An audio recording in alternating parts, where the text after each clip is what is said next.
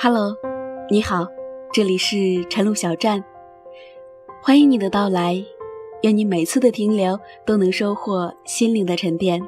我是晨露，在这个难得可以睡懒觉的周末的早晨，让我的声音陪你一起慵懒的起床吧。早安，我的朋友。今天给大家带来的文字是：你到底还要奋斗到什么时候？作者徐搜。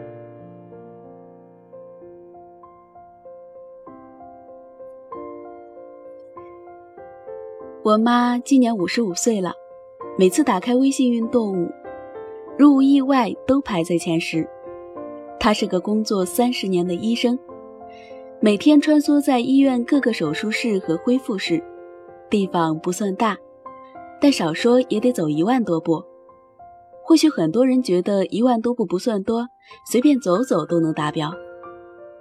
可他还得站在手术台前救死扶伤。他这个年纪理应退居二线了，但加班到深夜也是常有的事情。有时我去接他下班，电话里他总说很快很快，结果一等一两个小时，那是家常便饭。我听他说最多的话就是。忙了一天，腰都直不起来了。年底他就要退休，科室人员有限，主任希望他能返聘，再坚持一下。我说：“你年纪都那么大了，也不差这点钱，回家吧。”他总是说：“再想想。”言外之意就是还想接着干。我以前总劝他提前退休，在家好好休息。他不肯，除了对工作的兴趣使然，他还常反驳我说：“年纪大了就不用奋斗了吗？”对于我这个微信步数极少超过七千的年轻人，看到他这个样子，略感羞愧。奋斗是一种心态，和年纪无关。我哥在高中的时候是个极其散漫的人，把学习不好归咎为周围人都在玩，我不玩不合适。于是破罐子破摔，大专毕业了混日子，一混就是好几年，直到二十五岁谈了女朋友，打算成家立业了，看见周围的发小同学都比他过得好，才发现自己连养家糊口都困难，何谈结婚生子？于是他跟当时的老板说，不能再吊儿郎当下去了，辞职找了一份累却让他感觉有追求的工作。当他拿到自己第一笔销售合同的提成时，他才找到奋斗的真正意义。即使不为什么远大的理想，为了好好生活，你也得努力奋斗啊！不然，别说什么风花雪月了，柴米油盐也能让你一筹莫展。冰心说：“修养的花儿在寂静中开过去了，成功的果子便要在光明里结实。”现在。他们夫妻双双下海，边带孩子边创业。虽然牵挂很多，成功也仿佛被调成了静音模式。等他铃响，更是遥遥无期。但是，所有的一切都是充满希望的。至少，生活因为有了奋斗的目标而更有盼头。重要的不是你几岁才开始奋斗，重要的是你开始奋斗了吗？我舅在事业上不算大富大贵，也勉强算得上功成名就了，家庭美满，生活充实。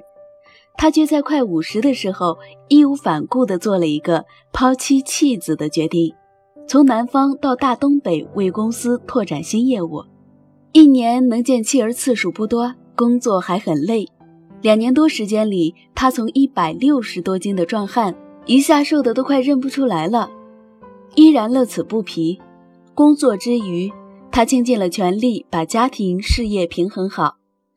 我每次看见他带着女儿出去玩耍，都无比快活。到了工作的时候，也能更加投入。说起为什么到了这个年纪，有了这样的成就还不愿懈怠，心里有牵挂，自然更加努力。养家糊口算是一种官方的说法，对于我舅来说，更多的或许是因此前的成功不是终点。而又是一个起点。生活从来不是一种单纯的享受，生活是一种因为向往美好，所以努力追求的过程。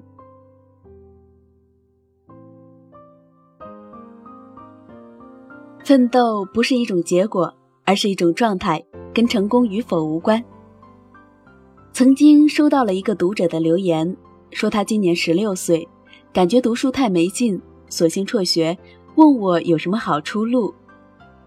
我说：“你年纪那么轻，就算不愿意读书，学门手艺也好呀。”他不乐意了，觉得学习这种事太累了，最好能不费劲、不动脑、赚钱又快的生意，要我介绍给他。我说：“你一点苦头都不愿意吃，总想着一步登天的事情。假如真有这种好事，那么多人累死累活的奋斗，是为了自己给自己挖坑吗？”如果有，请你告诉我。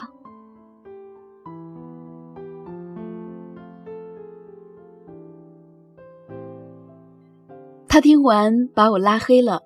空有大志的懒惰是一种毒药，荒废的是时间和青春。人生有两次青春，第一次是生养你的父母给的，第二次则是你靠奋斗得来的。现在的青春用来努力。以后的青春则用来回忆。我会一直奋斗，因为我不想记忆里一片空白。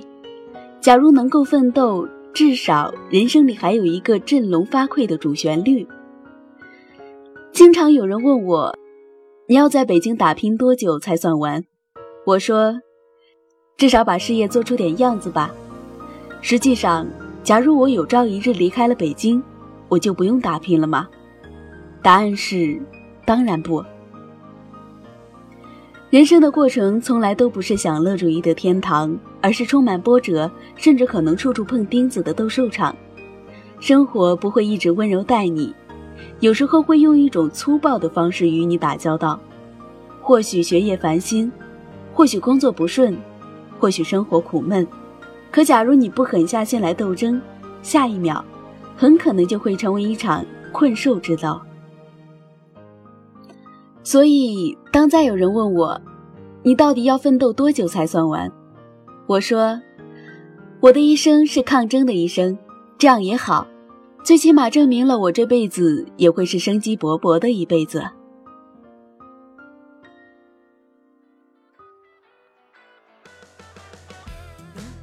果梦想有点险，握紧手掌就是拳，凌空一脚如闪电，踢出美好的明天。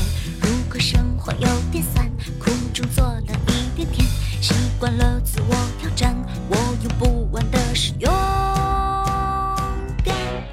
喝一杯快乐功夫茶。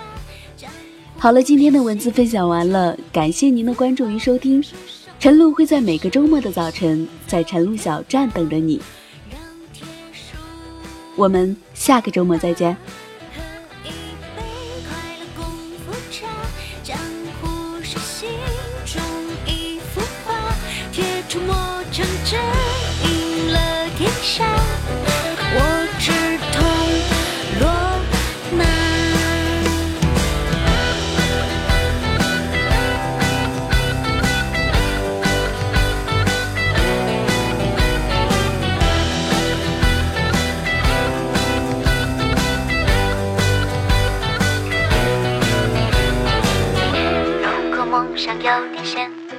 手掌就是拳，凌空一脚入闪电，踢出美好的明天。